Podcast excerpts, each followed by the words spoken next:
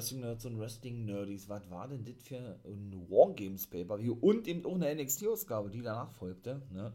Ich sage nur Johnny Wrestling und Kyle O'Reilly. Wenn ihr wissen wollt, was ich damit meine und ja, worum es eigentlich geht, ne, dann hört natürlich hier fleißig weiter zu im For Life Wrestling Podcast in der aktuellen Folge von Guys Review of the Week. Mein Name ist Nathan William Owen, der Wolfpack Member for Life. Ich bin Wrestling Streamer bzw. Wrestling Podcaster und ja, starte jetzt mit der aktuellen Folge. Also, let's go. Dann würde ich sagen, starten wir hier mit der neuen Folge von NWO Guys World. Ich starte mit NXT, der ersten Ausgabe nach Wargames. Richtig gute NXT-Ausgabe Ich feiere ja das aktuelle Produkt, ne? NXT 2.0. Mir sagt das absolut zu, bin ich ganz ehrlich. Muss ich euch ganz ehrlich sagen, ja. Und von daher startete auch die neue NXT-Ausgabe mit dem besagten Steel Cage Match. Kyle O'Reilly gegen Van Wagner. Ne? Ja, um jetzt nochmal kurz auf Wargames zu sprechen, ich hoffe, ihr habt dann natürlich reingehört, meine Wrestling-Nerds und Wrestling-Nerdies. Nicht nur in, der, in die Preview-Folge, sondern auch in der Review-Folge.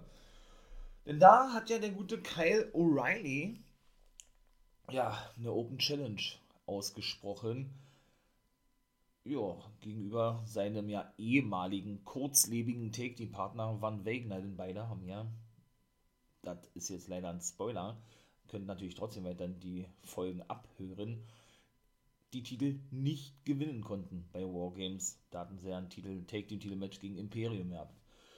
Das war ihm gleich das erste Match gewesen, das Steel Cage Match und Van Wegner hat auch wirklich das Ding reißen können, war. Also das ist schon krass und hat ihn dann noch weiter attackiert danach und war dann nämlich auch wenig später bei Mackenzie Mitchell in einem Backstage-Segment beziehungsweise zum Interview gewesen, sagte Kyle O'Reilly ist dann und jetzt beginnt mein, mein äh, Road to War Games. So möchte ich das mal formulieren, ja. Ist natürlich schon krass und ich denke, wobei, wie gesagt, nicht eindeutig war und man davon hätte meiner Meinung nach ausgehen können, dass es da ihm noch eine Abschiedsvorstellung gibt in Form von einer Promo oder so, was das denn vielleicht wirklich der Abschied von Kyle O'Reilly gewesen ist. Habe ich ja schon mal gesagt, ne? Dass ich ja persönlich vermute, dass er bald wieder Red Dragon aufleben lässt mit seinem alten Take-Team-Partner Bobby Fish, weil er ihn bei AEW unterschreibt, ne? Wer weiß, vielleicht ist er ja auch schon äh, nächste Woche gleich anwesend. Wer weiß es denn bei AEW, ne? Vertrag ist meiner Meinung nach ausgelaufen, jetzt nach der NXT-Ausgabe, beziehungsweise, wie gesagt, sagen auch einige, einige Quellen, einige andere erst am 14. Ähm, Dezember. Könnte er trotzdem nächste Woche auftreten, logischerweise, ja. Und dann warten wir mal ab, ob das dann auch wirklich so kommen wird, ne? Wenn ihr das natürlich mal ausführlich hören wollt, was ich so alle zu sagen habe über Kyle O'Reilly, könnt ihr euch natürlich gerne die Preview und gerade auch die Review-Folge zu Wargames anhören. Da habe ich nämlich ausführlich drüber gesprochen gehabt. Ja, ebenso am Start war Joe Gacy gewesen, der wiederum ja gesagt hatte, ähm, ja, dass die Niederlage ja keine Rolle spiele. Auch das spoiler ich natürlich jetzt. Der hat den Cruiserweight-Titel nicht gewinnen können gegen den guten Roderick Strong. Das sei aber auch nicht das Wichtigste, hat er gesagt. Es sei wichtig, die, die Botschaft, die er dort verteilt habe, dass Siegen eben nicht wichtig sei, sondern das Ziel praktisch, ja, das Wichtige sei. Er hatte noch gesagt, ja, dass er Haaland akzeptiere, so wie er sei. Ne? Er setzt sich ja praktisch für diese Minderheiten ein. Ne? Und ja, dann war der Clip eigentlich vorbei gewesen. Ne? Und so klassisch ihre Catchphrase, ne, wie es ja mittlerweile ist. Ich denke, das wird dann auch wirklich diese Haupt-Catchphrase sein zwischen Joe Gacy und Gunnar Haaland. Und da werden auch noch wesentlich mehr Leute dieser Sekte beitreten, so formuliere ich das ja immer sehr gern, ja, ist die, dass man eben ja, seinem Gegenüber, seinem, seinem Zögling, seinen Kollegen, wie man das auch sagen möchte, Gacy wird natürlich der Boss sein, auch weiterhin, ja, die Hand auf, ja, auf die Schulter legt von demjenigen oder derjenigen, denn, ne, das hat Haaland nämlich auch gemacht, der hat dann praktisch seinen seine Verbundenheit, seine Loyalität zu Joe Gacy gezeigt damit. Ich finde das geil, ich finde das nice, wie Joe Gacy dargestellt wird. Komplett anderes Gimmick, einzigartiges Gimmick, was man so noch nicht gesehen hat. Ja, ich feiere sowas. Ich finde es nice. Dann kam natürlich der, der, gute Bron Breaker nach draußen. Ja, sprachen natürlich über Wargames, ne? Lange Rede, kurzer Sinn. Denn wie gesagt, die haben ja da gewonnen. Die New Generation, er will natürlich nochmal ein Titelmatch haben, weil er ja Jumper nicht nur bei Halloween Havoc, sondern eben auch bei Wargames pinnen konnte. Ja, dann kam allerdings ähm, Diamond Mine nach draußen, ohne Roderick Strong und ohne Hatchie Man, dem Trainer, also nur Malcolm Bivens, der Manager mit den Creek Brothers, die danach auch ein Match haben sollten, Nummer 1 Herausforderung schon wieder, muss man sagen, ja. Gegen Josh Briggs und Brooks Jensen und Imperium schauten wieder von, dieser, von diesem Pult, dieser Erhöhung zu. Und eben Ivy Nile war auch am Start gewesen. Und er gab den eben normal bekannt, weil ich nicht auch schon sagte, in den beiden Folgen, Preview und Review-Folge von Guys Review zu Wargames, dass dieses Gewichtslimit jetzt offiziell aufgehoben ist. Ne? Also der Cruiserweight-Titel ist eigentlich nicht mehr der Cruiserweight-Titel und hat eben auch keine, keine spezielle Gewichtsangabe ja, mehr, sondern es kann jetzt wirklich jeder um diesen Titel antreten. Ne? Deshalb werden sie auch me meiner Vermutung nach, und das, das soll auch wirklich äh, eine reale Story sein, ja, den Titel meiner Meinung nach einstampfen, auch den Namen Cruiserweight-Titel nicht mehr verwenden und dann vielleicht ja sogar Roderick Strong und Diamond Mine selbst einen neuen Titel präsentieren, neues Design mit einem neuen Namen, der dann eben äh, ja, die speziellen Regeln hat, dass eben auch Frauen um diesen Titel antreten dürfen, weil ich ja schon mal gesagt habe, so ein Intergender-Titel, ne? Und dass er eben für den guten Roderick Strong, der erst nächste Woche wieder anwesend sein wird, eine Open, äh, nicht eine Open Challenge, eine Challenge an Braun Breaker für die nächste Woche hiermit offiziell ausspricht, weil er ihm das Maul stopfen will, sozusagen, ja. Braun Breaker, okay, alles klar, ich akzeptiere. Haben die, hat er die ein bisschen beleidigt, Creed Brothers machten schon die Anzeichen, ihn attackieren zu wollen, hat er gesagt, na, komm da her, komm, kommt doch her, hat er gesagt, ja, aber Malcolm Bivens konnte die Creed Brothers zurückhalten.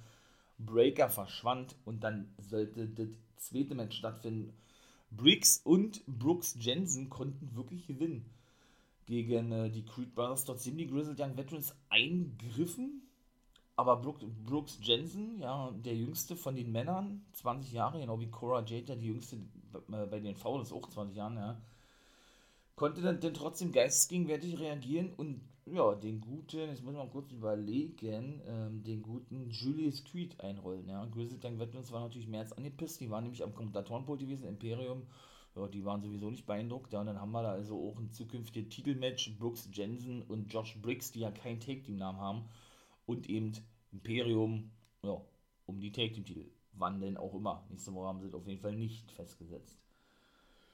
Und dann mal Zeit für Duke Hudson. Du Katzen hat ja nun ein Herr vs. Herr Match verloren. Ja, also ist hier wirklich eine Spoiler-Ausgabe, logischerweise. Ne?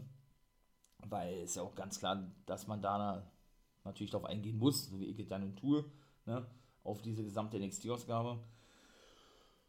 Ja, und äh, das leider sich nicht vermeiden lässt, ne? dass man dann eben schon die Matchausgänge, jo, spoilert, wie gesagt. Der gute Duke Hudson kam auf jeden Fall nach draußen mit einer Perücke. Ja, und sagte, hey, äh, und war dann natürlich auch ein bisschen, ja, wie soll ich das sagen, ähm, bisschen, bisschen ängstlich eigentlich schon, was die Reaktion der Fans betrifft, ja, mit dieser lächerlichen Perücke und dass es doch nicht stimme, dass Grimes äh, ihn den Schädel rasiert habe und so weiter und so fort. Der kam da draußen und sagte, ey, kannst ja nicht glauben, sagte Grimes ja, dass du jetzt mit so einem Bullshit kommst und hat ihn denn eigentlich zu einem No-Holds-Barred-Match in der nächsten Woche herausgefordert und das war eigentlich, also doll war die Promo nicht gewesen. Und mehr ist dazu ja nicht zu sagen, ja. Dann sind die Grizzled Young Veterans mit Jacket Time, Giro, also Ikemen Giro und Kushida aneinander geraten, haben sich dann auch geprügelt, ja, Backstage, weil zuvor Jacket Time eben Brooks und Briggs, also Josh Briggs und Brooks Jensen, so sind richtig, gratulieren wollten oder gratuliert haben, dass sie im neuen Nummer 1 Herausforderer sind. Und dann kam Team Ninja, Casey Zero, so nenne ich sie ja weiterhin, Team Ninja, ne? Und Caden Carter hinzu. Die hatten zwei Konzertkarten dabei und äh, ja, liefen an den Siegern vorbei und sagten oder luden denn praktisch die Sieger zu einem Konzert ein. Die waren natürlich begeistert, rannten gleich hinterher, Briggs und und Jensen, sodass in Jacket Time zurückblieben und schlussendlich sich dann mit den Grizzled Young Veterans in die Haare begaben. Und dann kam eigentlich was Interessantes. Und das ist nämlich die ehemalige Mai Jing. Da bin ich nämlich auch in der Preview-Folge darauf eingegangen. Das Gimmick gibt es ja nicht mehr. Bauer ist jetzt der, der neue Boss von Tian Sha, wenn man die überhaupt noch so nennen kann, ja, mit dieser Gesichtsbemalung und den Thron, den er übernommen hat und so. Ich weiß auch nicht, warum sind das einfach so am Fallen das Namen. Ich war ein großer, oder ich bin ein großer Tian Sha-Fan, auch ein großer Mai Jing-Fan. Denn man sah da äh, die gute Wendy Shu. Das ist die gute Mai Jing, das ist ihr neues Gimmick, die hinter der Theke, weil die stritten, die beiden Take-Teams, Jackie Time und Grizzly Young Veterans, stritten sich nämlich im Backstage-Bereich vor so einer Theke. Sah man sie eben hochkommen in einem Schlafanzug mit einem Kissen. Ja, und schaute eben so ein bisschen verdutzt, warum das so laut war und ging, ja, und äh, senkte dann wieder ihren Kopf und legte sich wahrscheinlich wieder schlafen. So sah zumindest aus. Also weiß ich nicht, was das für ein Gimmick sein soll, ja. Ist natürlich irgendwo lustig und witzig, aber was soll das sein? Hier kleines Mädchen mit einem Teddybär in der Hand oder mit einem, mit einem Kissen und naja gut, ich lasse mich da überraschen, ja. Aber jetzt so, der, wie gesagt, erste Eindruck ist er denn manchmal schon, oder nicht manchmal ist er denn doch der wichtigste, ne, den man denn immer hat. Äh, hätte ich mir eigentlich eher gewünscht, dass wir weiter in My Jing sehen, ne? Nicht Wendy Show. Nur gut. Dann sagen wir Grayson Waller, der flirtete, ich glaube, es war die gute Anna Scher gewesen. Anna Scher, die wir ja ein paar Mal schon als Jobberin gesehen haben, ne? Äh, draußen auf dem Parkplatz zeigt ihr ein paar Fotos und Videos, wie er doch performte bei, beim Wargames Match. Und wollte ein Date haben mit ihr. Ja, sie lehnte aber ab. Er fand es nicht so geil, denn sie sei schon verabredet. Dann ging die Kamera so ein bisschen nach links und da sah man seinen Rivalen L.A. Knight vor einem, keine Ahnung, Ferrari stehen oder was.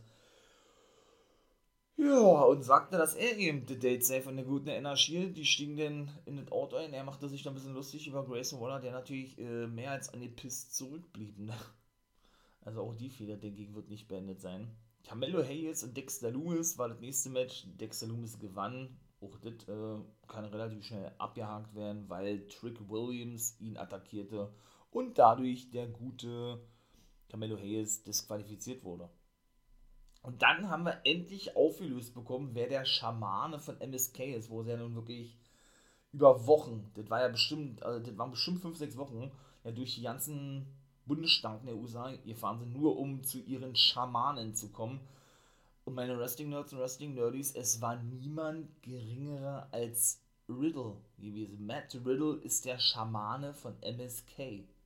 Also, äh, krass eigentlich. Ich habe ja selber gesagt, ich habe gar keine Ahnung, wer das sein soll. Da, da, ja, da stellen sie natürlich gleich diese direkte Verbindung her ne, zwischen NXT 2.0 und Raw und SmackDown, dass es eben wirklich so eine Aufbauliga ist, ne, wieder so, ein, so, eine, so, eine, so eine reine Entwicklungsliga, was ja da schon äh, vor der Roma-Zeit gewesen ist, vor 10, 12 Jahren, ja. Und was soll ich sagen, sie meditierten etwas, ähm, ja, sie meditierten etwas und Riddle, nee, MSK ließen so ein bisschen Revue passieren, was sie bisher alles erreicht hätten in ihrer Karriere bei NXT. In ihrer Karriere bei NXT. Und ja, was soll ich sagen? Matt Riddle äh, redete gut auf diese beiden ein, auf Wesley und Nash Carter, weil sie ihm sagten, ey, vielleicht war das ja schon unser Höhepunkt gewesen, der Take den Titel gewinnt bei NXT den noch weiterzumachen, sozusagen, ne? Und dass er sie mit nach oben begleiten würde.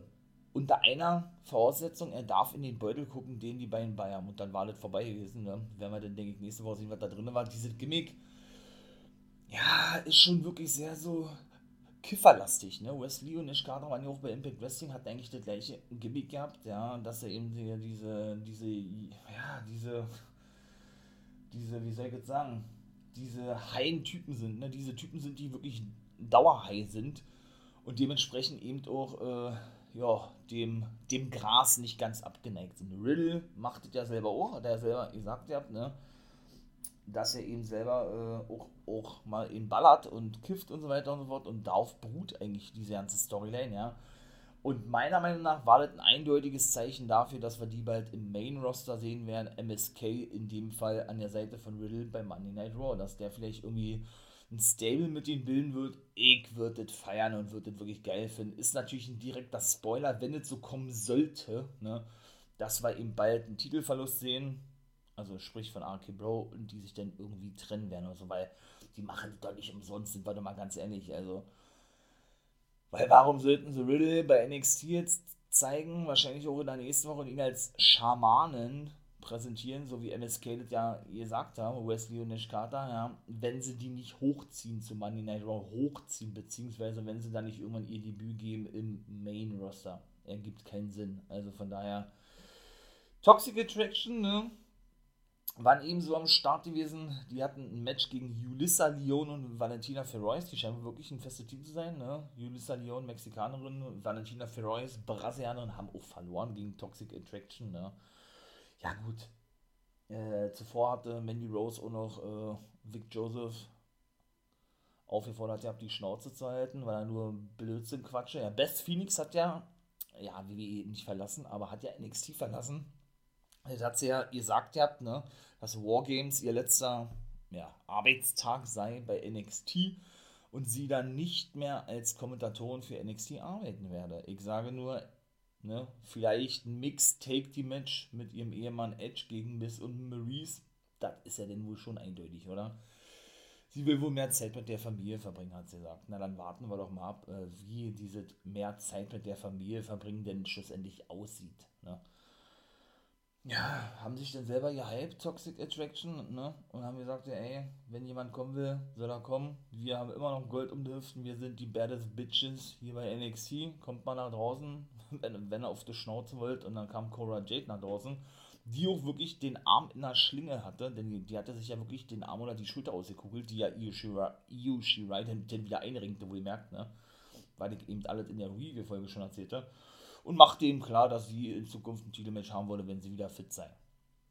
Dann kam Gonzalez und safete sie, weil Toxic Attraction sie attackieren wollten und das war denn eigentlich vom Backstage, standen sie dann ebenso, unterhielten sich darüber, nicht nur mit Wargames, sondern dass beide die Titel wollen oder den Titel wollen, ne? Und Gonzalez doch äh, Vorrang habe vor Cora Jade, weil sie immer noch ein Rematch, ein festes Rematch habe gegen Mandy Mandy Rose, ja, dann kam Kylie Ray mit dazu, machte das eigentlich genauso, übergab ihren Baseballschläger Cora Jade und dann machte sie praktisch, wie gesagt, auch klar, dass, sie, dass auch sie den Titel haben will, ne, für die Zukunft. Also, ja, das ist der letzte Drops auch noch nicht gelutscht, gelutscht, ne. Dann sahen wir auch wieder Daddy's Little Rich Girl, Tiffany Stratton, die äh, erzählte, dass sie, boah, im Ballett war und Gymnastik und so weiter und so fort, ja, und äh, sie jetzt eben, wie gesagt, natürlich, äh, auch im Wrestling durchstarten wolle, so wie sie bisher immer gemacht hat. Ja, und das war dann eigentlich finde ich eigentlich auch ein cooles Gimmick. Ja. Haben wir eben in der 2-5 Division auch schon einmal gesehen, genau wie der, wie der gute Draco Anthony, der auch angekündigt wird in diversen Clips. Äh, auch den haben wir nämlich schon immer bei 2-5 gesehen, habe ich ja gesagt, finde ich ein bisschen hohl, dass man die dann bei NXT praktisch in Clips ankündigt, wenn man die doch schon in der 2-5 Division gesehen hat. Ne?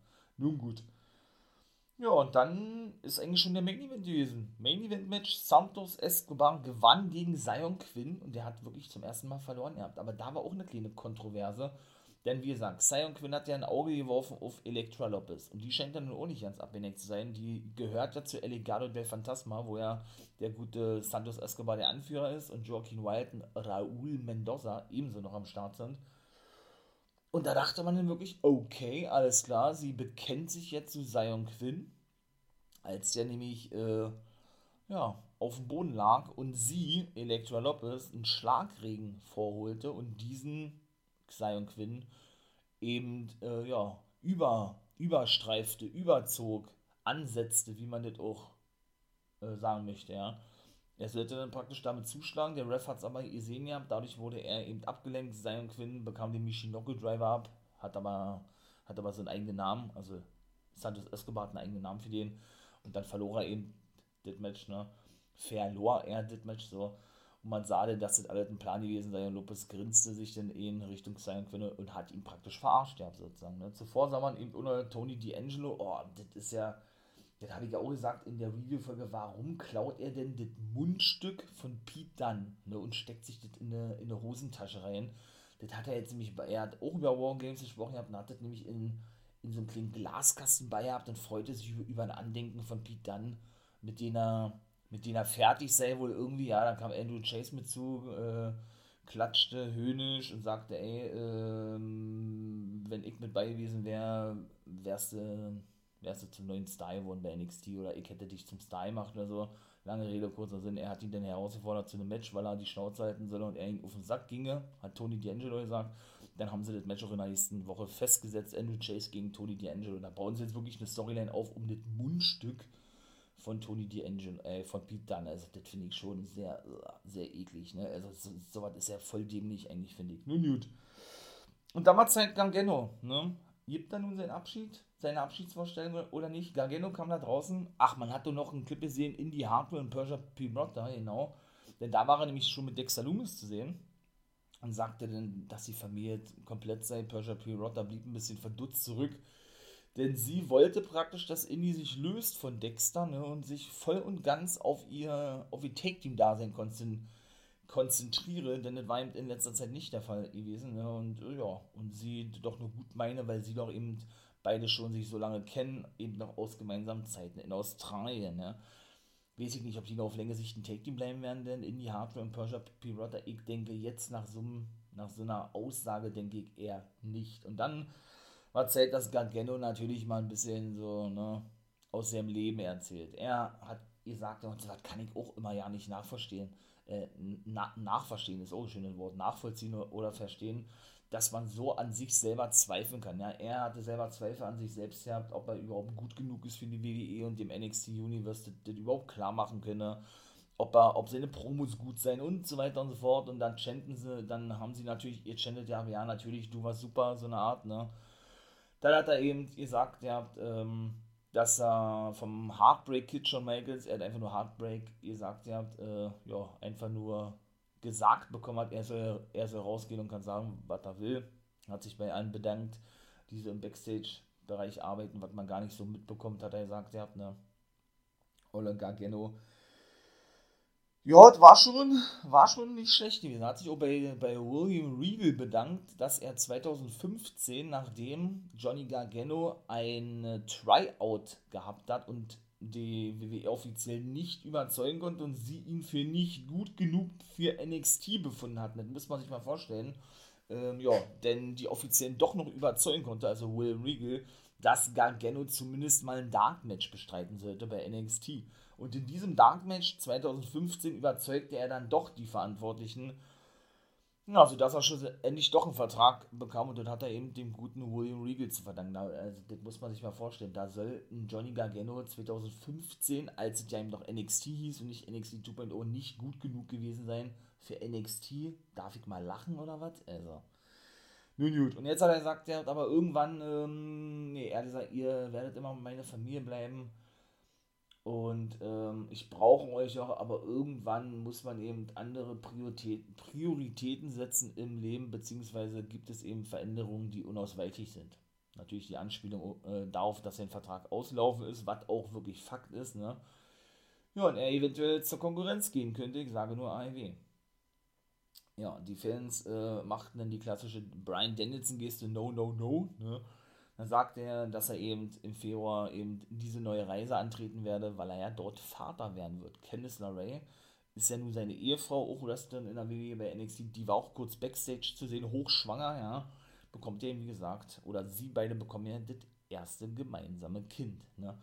Und bevor er dann weiter, weiter einigen konnte, da haben sie auch gerufen, weil er wird ja Johnny Wrestling genannt, Baby Wrestling haben sie gerufen gehabt. Ja, der musste so mit den Tränen kämpfen zwischendurch Gargano ja, wurde er denn attackiert, Gargano? Also es ist denn doch nicht schlussendlich geklärt worden, ob er eben, ja, WWE verlässt oder nicht, vom guten Grayson Waller, der ihn richtig zerstörte und ihn praktisch aus den Shows schrieb und sauer war auf das Ding mit LA Knight, was ich von sagte, ne?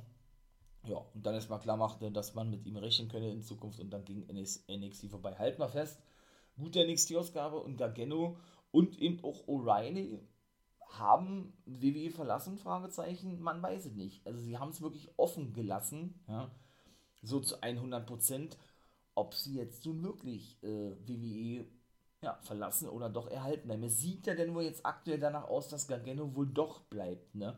Weil er jetzt erstmal rausgeschrieben ist, so wie ich ja schon vermutet hatte, dass er erstmal eine Pause nehmen wird, um, um logischerweise so dieses ähm, Familienleben auszukosten, dass er eben zum ersten Mal Papa wird und so weiter und so fort, ne?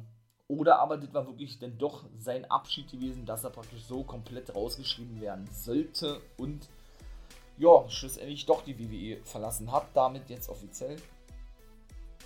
Und logischerweise den Vertrag nicht verlängert hat. gucken wir mal auch, wie die ganze Thematik weitergeht und auch mit O'Reilly. Ich werde euch natürlich auf dem Laufenden halten. So, mein Lieben. Dann komme ich jetzt natürlich zur AEW. Aber das war natürlich auch wieder der Oberhammer gewesen, wie immer eigentlich,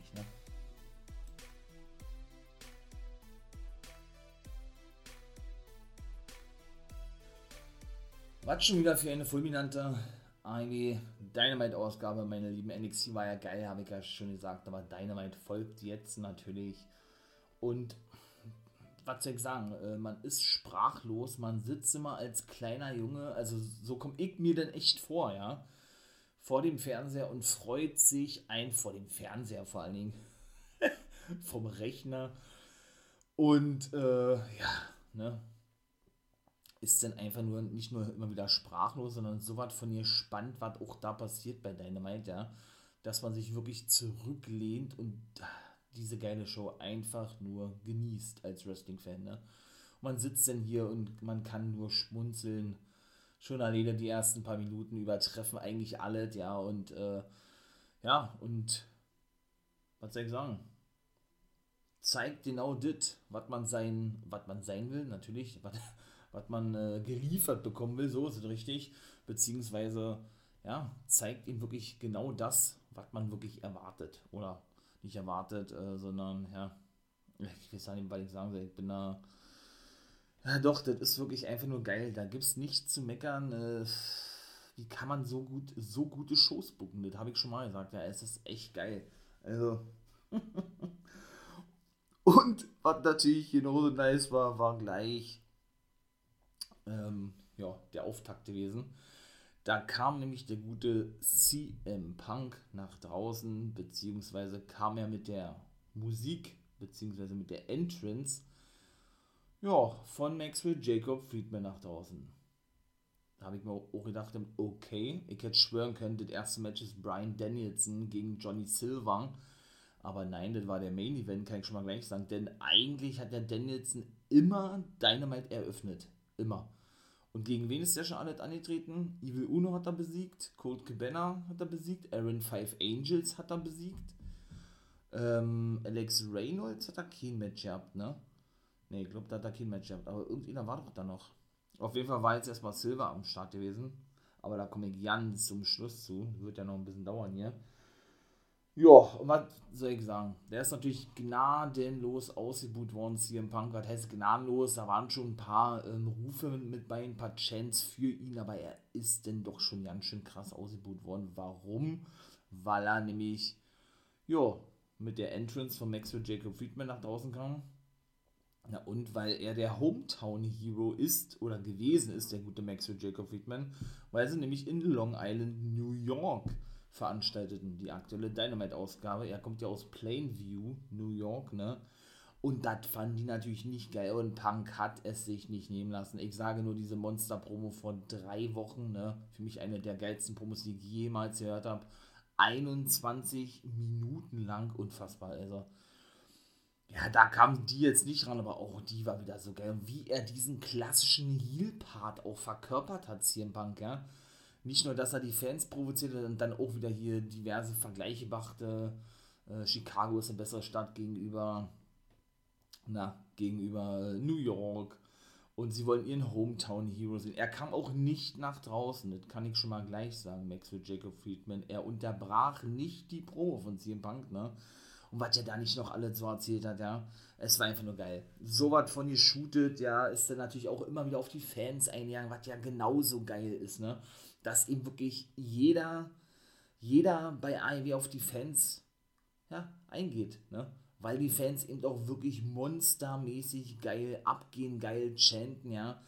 Und die dann auch dementsprechend so geil improvisieren können. Ja, dass das einfach nur geil ist. Das, das ist einfach nur wunderschön zu sehen als Wrestling-Fan. Also, und was natürlich genauso geil war, da haben die Fans gechantet ja, äh, fuck your pizza. also scheiß auf deine Pizza. Warum haben sie das gerufen gehabt? Weil sie praktisch damit schon klargestellt haben, ey Punk, wir wollen von dir nichts ausgegeben haben. Denn das hat er ja nun schon zweimal gemacht. Dass er ja gleich bei seinem Debüt, glaube ich, war gewesen, hat er ja einmal, einmal eine Runde Eis äh, für das gesamte Stadion ausheben. Ne? Und dann hat er vor einigen Wochen, ich glaube, war es ja vor zwei Wochen oder vor drei Wochen, hat er nämlich äh, für, genau, hat er nämlich für die Fans eine Runde Pizza springen lassen. Und da, haben sie dann, da sind sie dann eben gleich darauf eingestiegen, wir wollen deine scheiß Pizza nicht haben, sozusagen. Einfach nur geil. Einfach nur geil, wie sie auch selber ihren Hometown Hero als Monster hier in dem Fall Maxwell Jacob Friedman, den guten MJF, so überragend feiern und sogar vor so Monsterface wie CM Punk beschützen, wenn man das mal so sagen kann. Es ist einfach nur geil. Es ist so wunderschön. Es ist, äh, ja, wie gesagt, es ist einfach episch, ne? Also, was da bei Dynamite jede Woche abgeht, was die uns jede Woche liefern, jede Woche, jede Woche, ja, liefern und bringen für eine Dynamite-Show, das ist einfach so unglaublich groß, ja, man, man hört doch meine Begeisterung aus, ja weil es einfach auch bärenstark ist, ne? Ach, und was er nicht alles gesagt hat, ja, er wisse doch ganz genau, Max und Jacob Friedman kommen nicht nach draußen, denn er würde, wenn es nach ihm geht, jetzt sofort gegen ihn antreten oder später am Abend denn, ne? Denn in Chicago heißt es Mann gegen Mann, aber hier in New York gibt es ja nur Feiglinge, hat dadurch natürlich auch direkt die Fans beleidigt gehabt, ne? Weil es hier in New York einfach nur heißt, äh, ja, Beine in die Hände nehmen und flitzen. Ne? Also Feiglinge, sie rennen von einem richtigen Kampf davon. Sagt doch, er werde sich das Match in der nächsten Woche, denn dann ist nämlich diese Special Dynamite-Ausgabe mit, mit dem Titel Winter is Coming. Ja, ähm, wird er sich das World-Titel-Match zwischen Brian Danielson und Hangman Adam Page ganz genau anschauen. Das ist schon mal eindeutig, ne? dass der gute Punk doch äh, ja, in Zukunft vielleicht Jagd machen wird auf den Titel. Vielleicht ja auch, dadurch, dass er MJF das auch schon ein paar Mal gesagt hat, ne? Und er ja ganz oben in der Liste steht, vom Ranking her und so was, wird es ja vielleicht ein Fatal Four Match geben. Wer auch immer den Titel gewinnen wird, wenn es Danielson sein sollte oder Hangman Page das Ding verteidigt, ist ja total banal und nebensächlich, ja. Ähm, der, der oder die beiden werden dann gegen Punk und MJF antreten und das wird dann vielleicht so ja, ein Fatal Four Match für die Zukunft aufgebaut überragend. Wenn ich schon daran denke, läuft mir schon das Wasser im Munde zusammen, ja, wenn ich das mal so sagen darf. Also, er hat da wirklich diesen klassischen Heel-Part so rausgehauen. Ja, es war einfach nur geil. Da hat er auch noch so Vergleiche gebracht, ja, wie, weil ja nur die New Yorker Feiglinge sind und wegrennen, ne?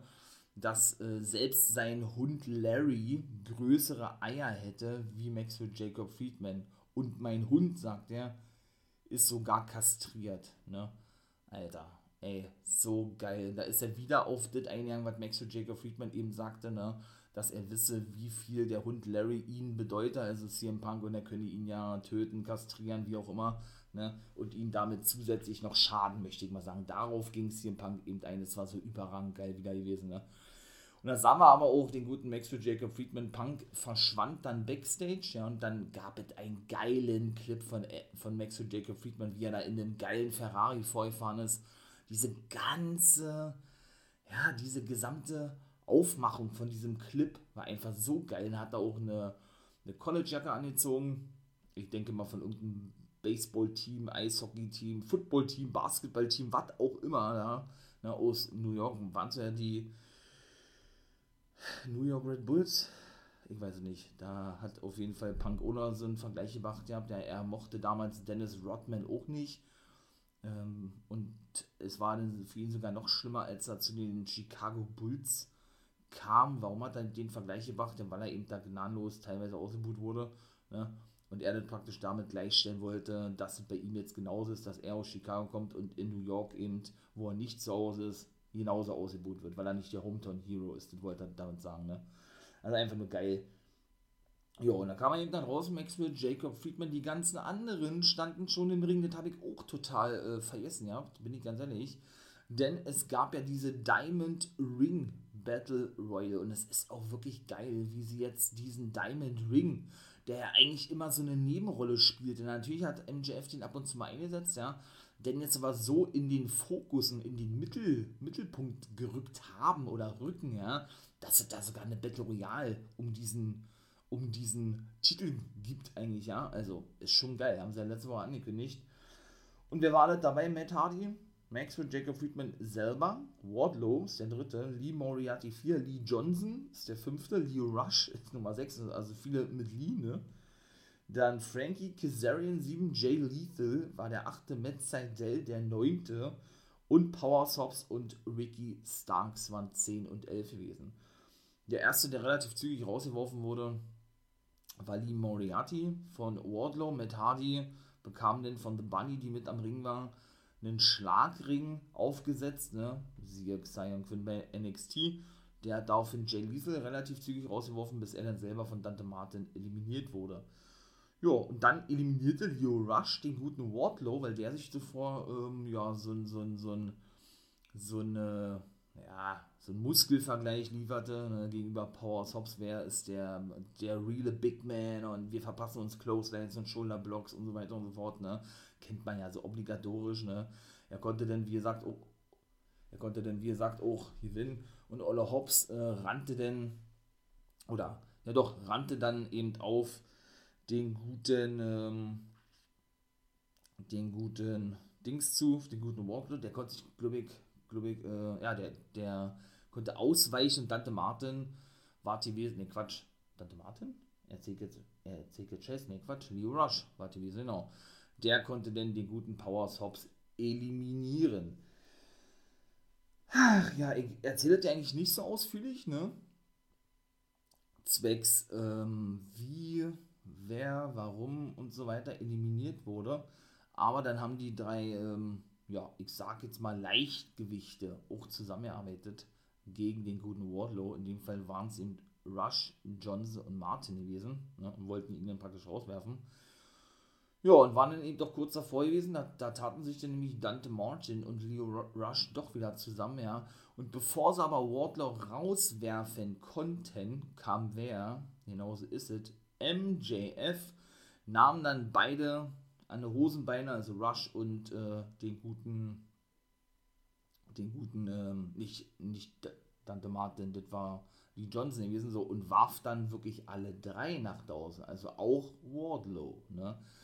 Also haben sie da auch wirklich diese Fehde gestartet und weitergeführt, ja, dass Wardlow sich ja so langsam gegen Maxwell Jacob Friedman stellt und nicht mehr, nicht mehr so damit d'accord geht, ne?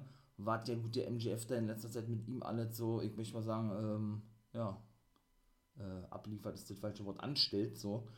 Lässt sich natürlich monstermäßig fallen, hatte sich aber in der, ganzen, in der gesamten Battle Royale, muss man mit dazu sagen, hinter Wardlow versteckt, ja, wo ihr merkt, immer mal wieder so ein Tritt gezeigt, ein Schlag und ist dann gleich wieder hinter Wardlow gegangen, eben auf dem Apron, ne. Ähm, ja, und hat sich dann eben feiern lassen und die Fans fanden das mega nice, dass er da immer nur einen Tritt gezeigt hat, einen Schlag, wie auch immer, ja, also ähm, von daher, und Wardlow musste dann ein bisschen beruhigt werden von Sean Spears, der auch mit am Ring war, ja. Von Pinnacle ist sowieso nicht mehr so viel zu sehen, also auch nicht mit FTA, die ja gar nicht mehr mit denen unterwegs sind. Ich weiß ja gar nicht, ob die da überhaupt noch mit drin sind, ja. Ja, die sind dann eben verschwunden. Ne? FDA kann ich schon mal kurz vorwegnehmen, die hatten nur, die haben ihre Titel verteidigt bei Triple A, bei Triple Mania. Ähm, ja, haben gesagt, ihr habt nächste Woche ist dann endlich bei Rampage, da gehe ich später drauf ein. Ähm, ihr Titelmatch ne, gegen die Lucha Bros, was ja eigentlich schon letzte Woche stattfinden sollte. Dadurch, dass Phoenix aber wohl nicht anwesend war, verletzt war, wie auch immer, konnte das nicht stattfinden, haben sie verschoben um eine Woche, ja. Und jetzt findet das also dann doch bei Rampage statt und sie werden zweifache AEW-Champions werden und das wart eigentlich mehr. Haben die nicht gesagt, um das mal schon vorwegzunehmen, ja. Ja, was soll man sagen? Schlussendlich waren ja dann eigentlich schon so gut wie alle draußen. Ne? Kazarian flog dann schließlich noch raus. Ja, und dann war ja eigentlich nicht mehr viel übrig. Ne? Waren ja wirklich nur noch Maxwell Jacob Friedman, Ricky Starks und Dante Martin übrig. Und Dante Martin und, und Starks, so sah es zumindest aus, taten sich zusammen gegen Maxwell Jacob Friedman. Aber nee, war nicht so, denn der gute Dante Martin eliminierte nämlich Ricky Starks, seinen eigentlichen neuen, neuen Buddy. Ne? Denn er hat sich ja gegen Leo Rush gestellt und beim Team Taz unterschrieben und sich ja eigentlich diesem Team Taz angeschlossen. Ne?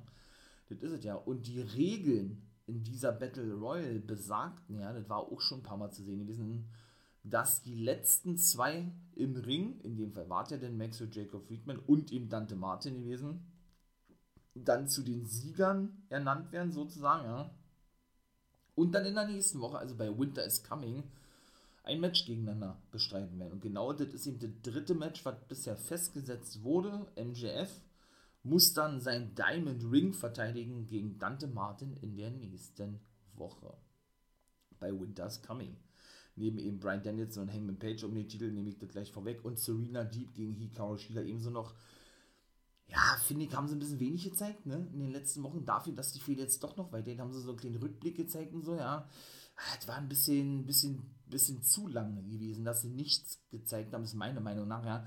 Weshalb es vielleicht ein bisschen gewagt ist, jetzt doch noch so ein Match festzusetzen, ne? Weil man da vielleicht gar nicht mehr so drin ist in dieser Fehde, ne?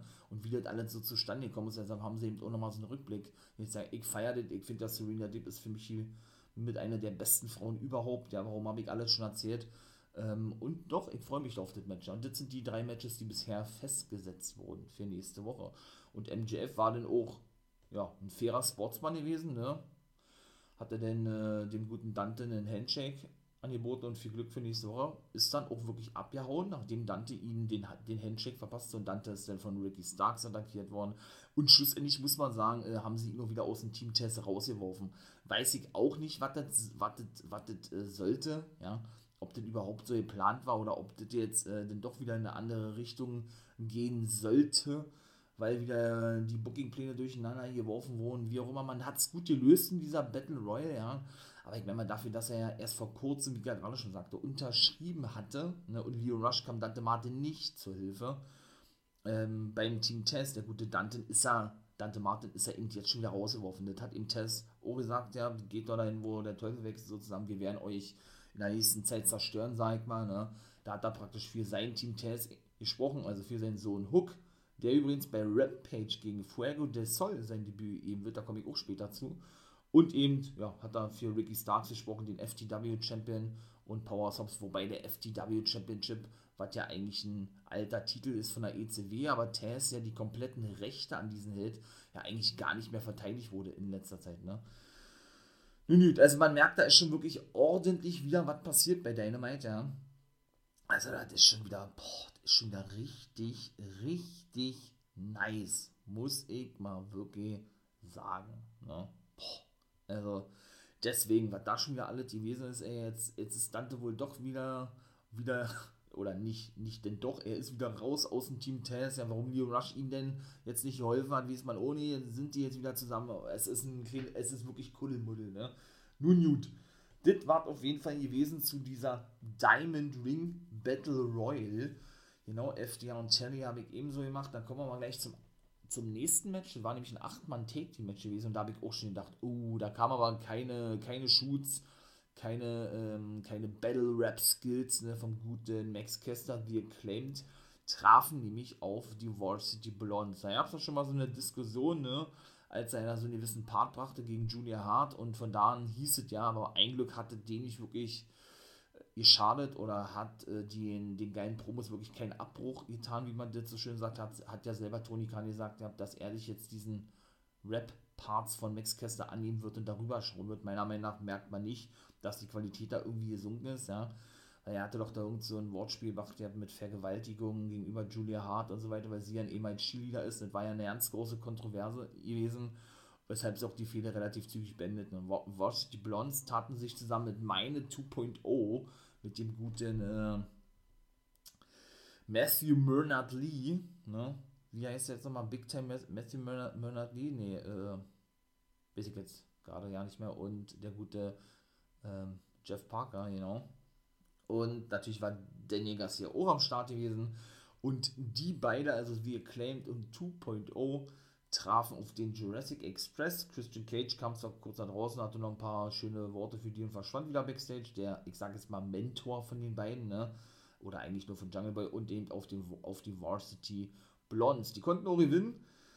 Ja, ähm, konnten sie Max Kester pinnen? Wer war denn das gewesen? Wer hatte denn Max Kester gepinnt? Ja, Luchasaurus, glaube ich, war gewesen. War auch ein gutes Match gewesen. So eine klassische, ne, so eine klassische, ja, ähm, ähm, Rein, ne, nicht Reihenfolge, so eine klassische, ja, Kick-Serie von allen, ne, das kennt man ja, der eine kickt den anderen weg, das habe ich auch schon tausendmal gesagt, ja, und dann war Luchasaurus schlussendlich der gewesen, der den Max Caster besiegen konnte. Ich glaube mit einem Jokeslam oder was. Auf jeden Fall kam auch währenddessen der gute Eddie Kingston nach draußen und zog Daniel Garcia vom Apron runter. Ne, der hat er ja besiegt bei Rampage in einem Monster Game Match. Ja, weil der ins Match eingreifen wollte. Ne. Schlussendlich ging er dann Backstage. Man hatte auch nichts gehört gehabt, ähm, weil Mikro war nicht an. Ne, hat ein bisschen geflucht gehabt und traf Backstage auf den guten Ortiz von Proud and Powerful. Santana war nicht zu sehen, beziehungsweise sind ja beide Proud and Powerful beim Inner Circle dabei. Auch Jericho war nicht am Start. Auch der Stinger war nicht am Start. Auch Darby Allen und der Gun Club waren nicht am Start. Ich denke auch, die Fehler schon wieder beendet, ja. Das sind ja dann immer so eine vorübergehende Fehler. Auch Andrade war nicht am Start und auch Miro war nicht am Start. Also, sie brauchen auch teilweise diese Leute gar nicht. Ja, was heißt, sie brauchen diese Leute nicht, aber ja doch, sie brauchen diese Leute eigentlich nicht, um die Qualität irgendwie zu schwächen oder so. Ganz im Gegenteil, die Qualität ist wirklich jedes Mal gleich hoch, egal wer da denn auftritt. Ne? da merkt man mal, was die für ein Luxusproblem eigentlich haben, wenn man mal davon sprechen möchte, ne? von sowas. Und ja, wo war ich gewesen? Genau, die waren in deinem Backstage gewesen, dann kam 2.0 angestürmt und ja, fertigten dann richtig Ortiz und Eddie Kingston ab. Da gab es eine Monster- und Prügelei Backstage, also die Fehler wird auch weiterhin, ja. Ich denke, dass sie neben 2.0 auf Proud and Powerful und, und auf Eddie Kingston treffen werden, ja. Und ja, äh, die Referees und die Offiziellen, die sehr, sehr schwer trennen konnten und dann war eben auch dieses Match, beziehungsweise diese hier anschließende Klopperei zwischen Eddie Kingston, Ortiz und 2.0 vorbei gewesen. Ja, und dann ging es so gleich weiter. Drittes Match: Young Bucks gegen Chaos oder gegen Chaos. Ne? Rocky Romero ist ja immer mal wieder ab und zu zu sehen, der war am Start gewesen. Der traf also mit dem guten Chuck Taylor auf die Young Bucks. Ich dachte wirklich, die Bucks, weil sie ja verletzt waren, werden wir diese Jahr gar nicht mehr sehen und machen auch eine Pause wie Kenny Omega, der sich ja diversen Operationen unterziehen wird und wohl bis Februar, März nächstes Jahr ausfallen wird. Ja, Don da dadurch denke ich zumindest auch nicht am Start sein wird. Cole kam natürlich mit Brandon Cutler nach draußen, ja, der auch wieder schön filmte für BTE. Ne? Ist ja die eigene Show der Young Bucks schon seit einigen Jahren auf YouTube, also könnt ihr natürlich gerne mal angucken, auch sehr, sehr lustig und sehenswert. Und er, meine ich mal, ist auch wirklich so eine absolute Lachnummer, aber das, das spielt ja auch wirklich überragend, ja. Brandon Cutler, er ist aber auch leider nicht für mehr gut ohne das böse meinen zu wollen, ja. Ne, er hat, denke ich, wirklich seine Rolle bei Ivy gefunden mittlerweile. Den nennen sie ja jetzt auch, äh, ich glaube, ähm, Spray Cutler, Ice Spray Cutler, glaube ich, so haben sie ihn noch genannt. Da hat sie ja ein eigenes Merch, glaube ich. naja, auf jeden Fall aber da wieder alles gewesen ist, ne? von Double Superkicks über, keine Ahnung, da war ja wieder so viel mit, mit bei gewesen. Und was natürlich auch wieder göttlich gewesen ist, ja, wie Adam Cole sich schon draußen positioniert hat und schon grinste zu den, zu den, äh, zu den Fans, ne? weil die Young Bucks vorgaben, jetzt übers Seil springen zu wollen, also eine High-Flying-Aktion zeigen zu wollen. Federten sie sich wieder zwei, dreimal ins Seil, ja, und was machten sie? Rutschten nach draußen und gaben wieder Adam Cole so klassisch in ihrer bekannten Catchphrase mit dem guten Adam Cole ihn monstermäßig Schmatzer, ne, auf der Wange und äh, es war schon wieder so göttlich gewesen, ey. Und die Fans sind wieder so steil. Ja, ja. Dann gab es noch zwei Deadlift, oh, wie haben sie die? Deadlift Northern Light Suplex. So war, glaube ich, gewesen ja, gegen Rocky Romero von Matt Jackson, bis der dann eben kontern konnte in den Monster DDT. Ach, und es gab wieder so viel, das war auch wieder so geil. Dann kam Cole rein und beleidigte in Rocky Romero. Und dann kam Orange Cassidy rein und stellte sich hinter Cole.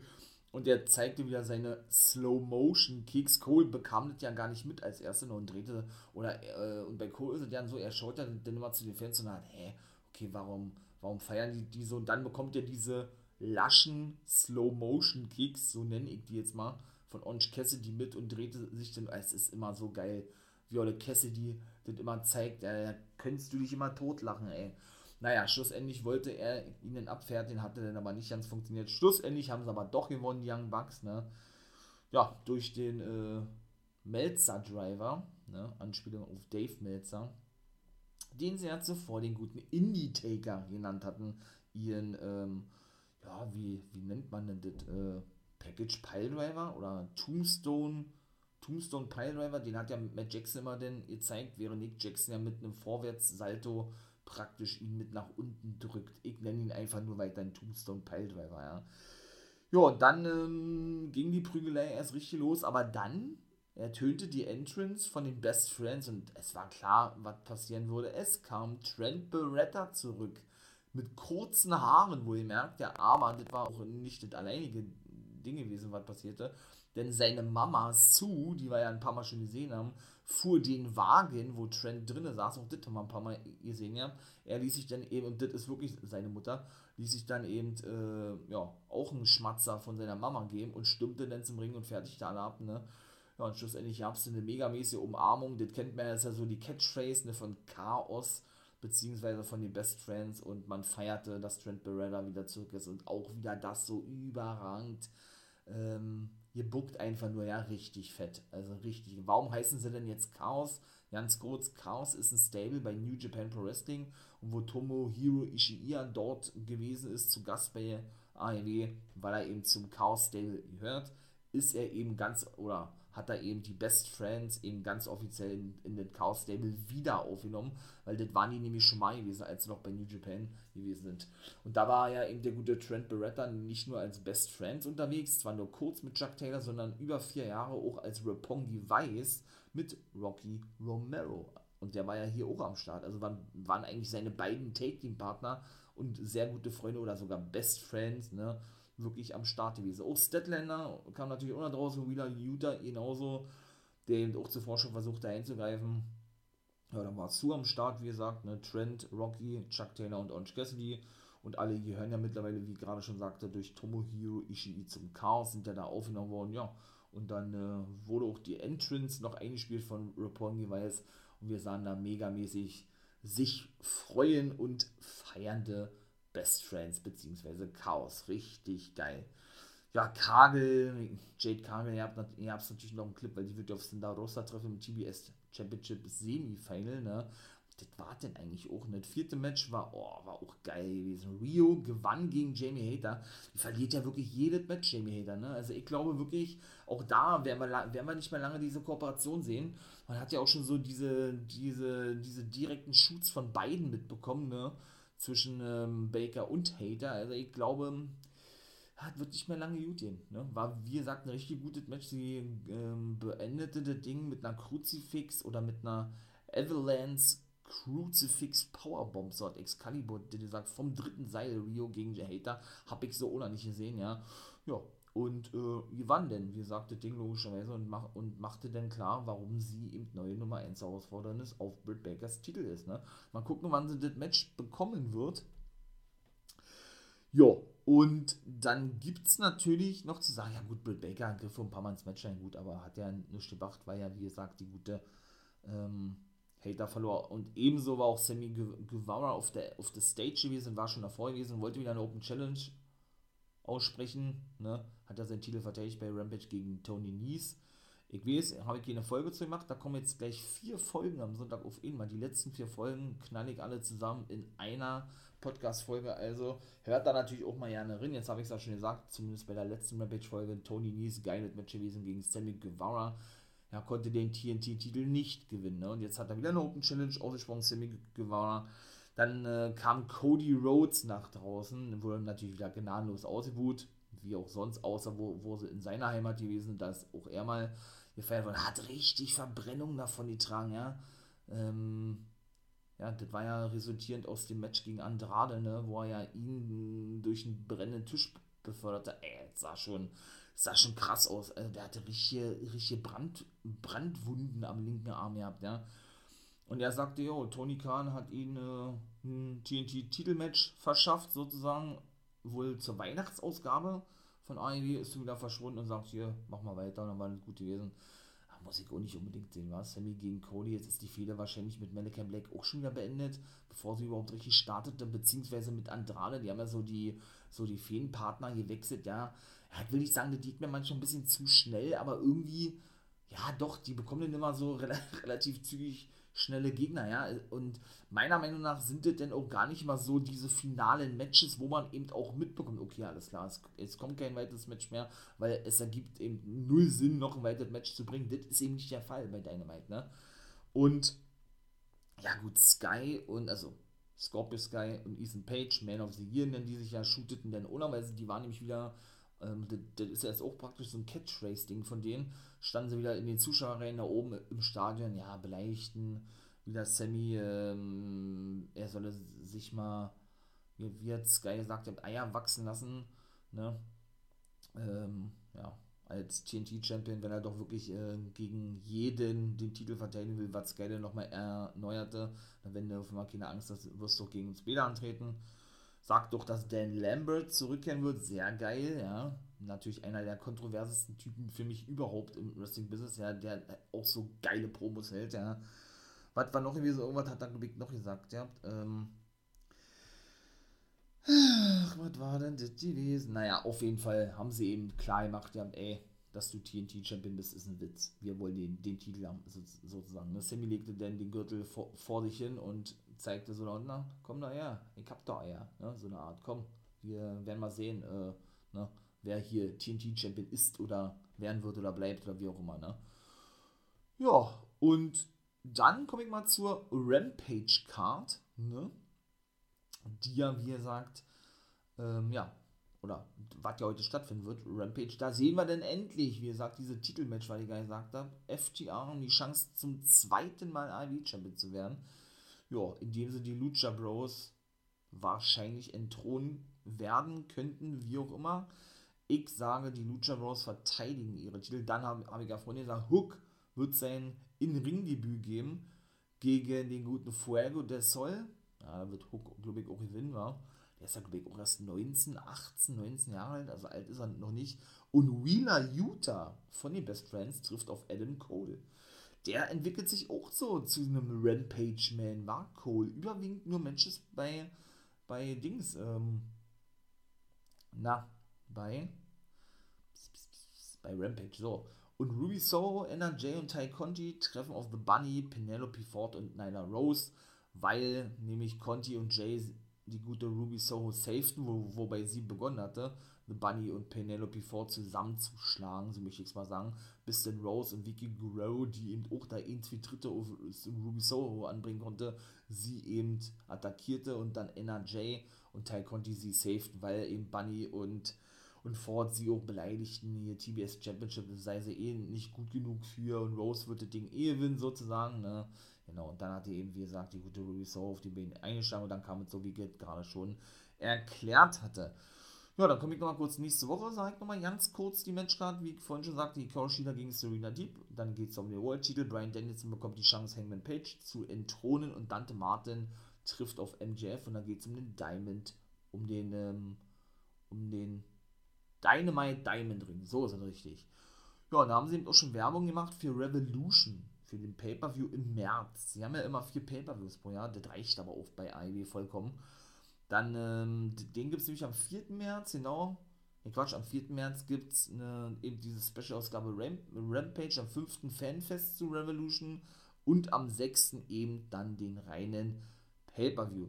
Ja, und dann sahen wir eben noch die Varsity Blondes, die dann wieder auf der Stage standen und ähm, ich glaube, war das mal Wessi gewesen? Nee, das war wieder Schiavone gewesen, glaube ich. Und ähm, ja, und die eigentlich gar nichts sagen konnten, weil das Licht ausging, weil sie sollten sich nämlich äußern, ja, wie jetzt wie es nun weitergeht, ne, weil sie ja nun das 8 Take Team Match gewonnen haben und so weiter und so fort. Und dann kam Malachi Black, war ja aber auch, glaube ich, klar gewesen. Man dachte zwischendurch, dass es irgendein Debüt die Fans dann natürlich genauso, als ich sag mal nur Black vor ihnen stand, dann war dann so, oh, okay. Er verpasste dann der guten Julia Hart die Black Mist, also spuckte ihr diese schwarze Brühe ins Gesicht, und dann ging das Licht aus und er verschwand wieder und Julia Hart schrie wie am Spieß. Ja, und das war dann eigentlich auch, ja. Ähm, auch mal was anderes irgendwo, ja, dass er da auf Frauen abgesehen hat, aber ganz ehrlich, man hat da gar nichts gesehen im Gesicht von Julia Hart. Also ich glaube, der stand ein bisschen zu weit weg, der gute äh, Black, Black Mist, wollte ich gerade sagen, der gute äh, Malachi Black, ja. Oder aber, ähm, ja, hat nicht wirklich funktioniert, irgendwie, keine Ahnung, ich weiß es nicht. Also man hat auf jeden Fall gar nichts gesehen im Gesicht von ihr, ne. Er hat ja auch gesagt, The House of Black wird irgendwann kommen. Vielleicht will er ja auch Julia Hart auf seine Seite ziehen. Ich weiß es nicht. In diese düstere Ecke, ja. Ich habe keine Ahnung. Ich lasse mich da mal, oder wir lassen uns da mal komplett überraschen, lieber war. Und der Main Event war schlussendlich Brian Danielson gegen Johnny Silver. Der gewann auch gegen Johnny Silver, weil der auch kurz ausgenockt worden behandelt werden musste. Nach einem ähm, Package Piledriver, beziehungsweise nannte den, nachdem er eben auch zuvor den Heel Hook ähm, zeigte, der gute Silver gegen Danielson und Danielson ein paar Mal auf den Schädel, Schädel ein, eintrat, um sie, um eben, ja, sich, sich, sich, sich befreien zu können, aber Silver streckte nur die Zunge raus in seiner klassischen Manier, ja, und äh, ja, dem machten die Kicks gar nichts aus. Dann nahm er eben Silver oder wollte Silver, nachdem er ihn eben den Package Piledriver oder den den Karl Gottsch Piledriver, glaube ich, so nennt man den, ja, hat der Excalibur gesagt, der verpasst hatte eben noch den Lebellock-Zänger, hat aber gemerkt, oh, Silver ist ausgenockt, ja, der war aber auch wieder relativ zügig da gewesen, hielt sich aber den Kopf, ich weiß nicht, ob der sich eine Gehirnerschüttung zugezogen was und offiziell ihn auch behandelten, ne, ja gut, und nahm sich den Mike, ne, zählte der noch auf, wen er alle besiegt hat von der Dark Order, eben jetzt Silver, Uno, Dark, ähm, ja, Aaron Five Angels, Colt Cabana, aber ich glaube, Stu Grayson hat er noch nicht besiegt. Und Alex Reynolds glaube ich auch nicht. Und dass er eben Hangman nächste Woche besiegen wird, so, ne? Er ist ja wirklich heel geturnt in dieser Fehde, weil es auch ganz anders geplant war. Er sollte meiner Meinung nach ja eigentlich gegen Kenny Omega antreten, Brian Danielson. Und dadurch, dass er so schwer angeschlagen ist, ne? Hat Kenny sich gesagt, er macht erstmal eine Pause, dann mussten sie das ja irgendwie, irgendwie neu machen und Danielson ist dann hier geturnt. Ich finde es sehr ihr wagt Ne, aber ist ja auch monstermäßig gelungen. Hangman safete den natürlich noch Silber, weil er den, ihn noch weiter attackieren wollte. Sagte, ich werde die nächste Woche den Cowboy Shit aus dem Leib prügeln. Und das war dann gewesen. Also wieder eine überragende Dynamite-Ausgabe, ja. Einfach nur fett. Und es macht einfach auch mal so monstermäßig Spaß, darüber zu sprechen, meine Lieben. Und ich hoffe, das hat euch gefallen. Wenn ja, dann, wie gesagt, natürlich. Äh, Könnt ihr eure Unterstützung gerne mit einem Follow zeigen, mit einem Abo dalassen zeigen, wie auch immer. Ihr wisst, was ich meine, ne? Damit, äh, ja, damit, damit die Reise des For Life Wrestling Podcasts hier, wo ihr ja nun mit am Start seid, weitergehen wird, ne? Ihr könnt gerne, wie gesagt, bei YouTube vorbeikicken. Ne? Da wird jetzt äh, der abschließende Ring of Honor Paper, Pay-Per-View kommen. Ja, doch, das stimmt natürlich am Samstag Final Battle. Also morgen denn. Und ich werde dann aber eine finale Ring of Honor Folge machen 16.30 Sonntag in meinem Podcast auf YouTube, For Life Wrestling Podcast, ne? Ja, wo, wo ich dir nochmal ein bisschen äh, das Revue passieren lasse, was da alles so in letzter Zeit passierte mit Ring of Honor. Warum, wieso, weshalb es der finale Podcast sein wird, habe ich alles schon erzählt gehabt, ne? Sie gehen ja in eine kleine Pause und so, aber wenn ihr das genau wissen wollt, kommt gerne vorbei, wird ein Live-Podcast sein, ne? Und ja, schreibt gerne, ne? wenn ihr Bock habt in der Community und so und seid einfach mit dabei, wenn ich darüber ein bisschen quatsche in dem Live-Podcast. Könnt ihr gerne, gerne so mal Vorschläge bringen, worüber ich sprechen soll in dem Podcast. Schreibt gerne Insta, Twitter, überall äh, bin ich angemeldet mit For Life Wrestling Podcast. Ne? Ja, oder Facebook, was weiß ich. Ja, kommentiert. Ne? Und dann soll es das gewesen sein. Bei Twitch natürlich, oh, Montag, Dienstag, Freitag, ab Montag nächste Woche kommt dann auch mal Rampage mit dazu. Da bin ich da schon um 0 Uhr, schon um 0 Uhr am Start am Montag, ja. Und mache da dann Reactions auch zu Rampage. Also, wenn ihr Bock habt, kommt vorbei. Ich würde mich freuen, das war gewesen. Nerven Ramon, der Wurf mir mal raus. Und dann bleibt mir eigentlich wie immer nur noch zu sagen, habt einen schönen Tag. Ihr wisst, was kommt, wie immer nicht vergessen. Become a guy.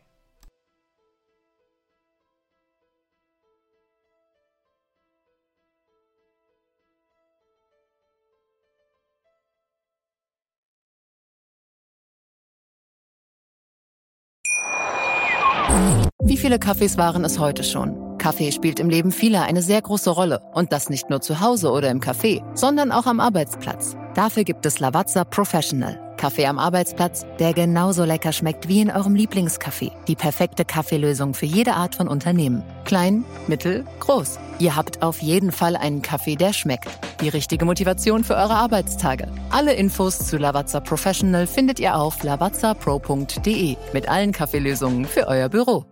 Ich habe mich natürlich schockverliebt, weil die war wirklich ganz, ganz klein. So begann die Mensch-Hund-Beziehung zwischen Christina und Tierschutzhund Frieda. Und wie es danach, nach dem ersten Moment der Verliebtheit, so weiterging und welche Klippen es danach zu umschiffen galt, das hört ihr in der neuen Ausgabe von Iswas Dog, dem Podcast für harmonische Mensch-Hund-Beziehungen. Iswas Dog? Mit Malte Asmus. Überall, wo es Podcasts gibt.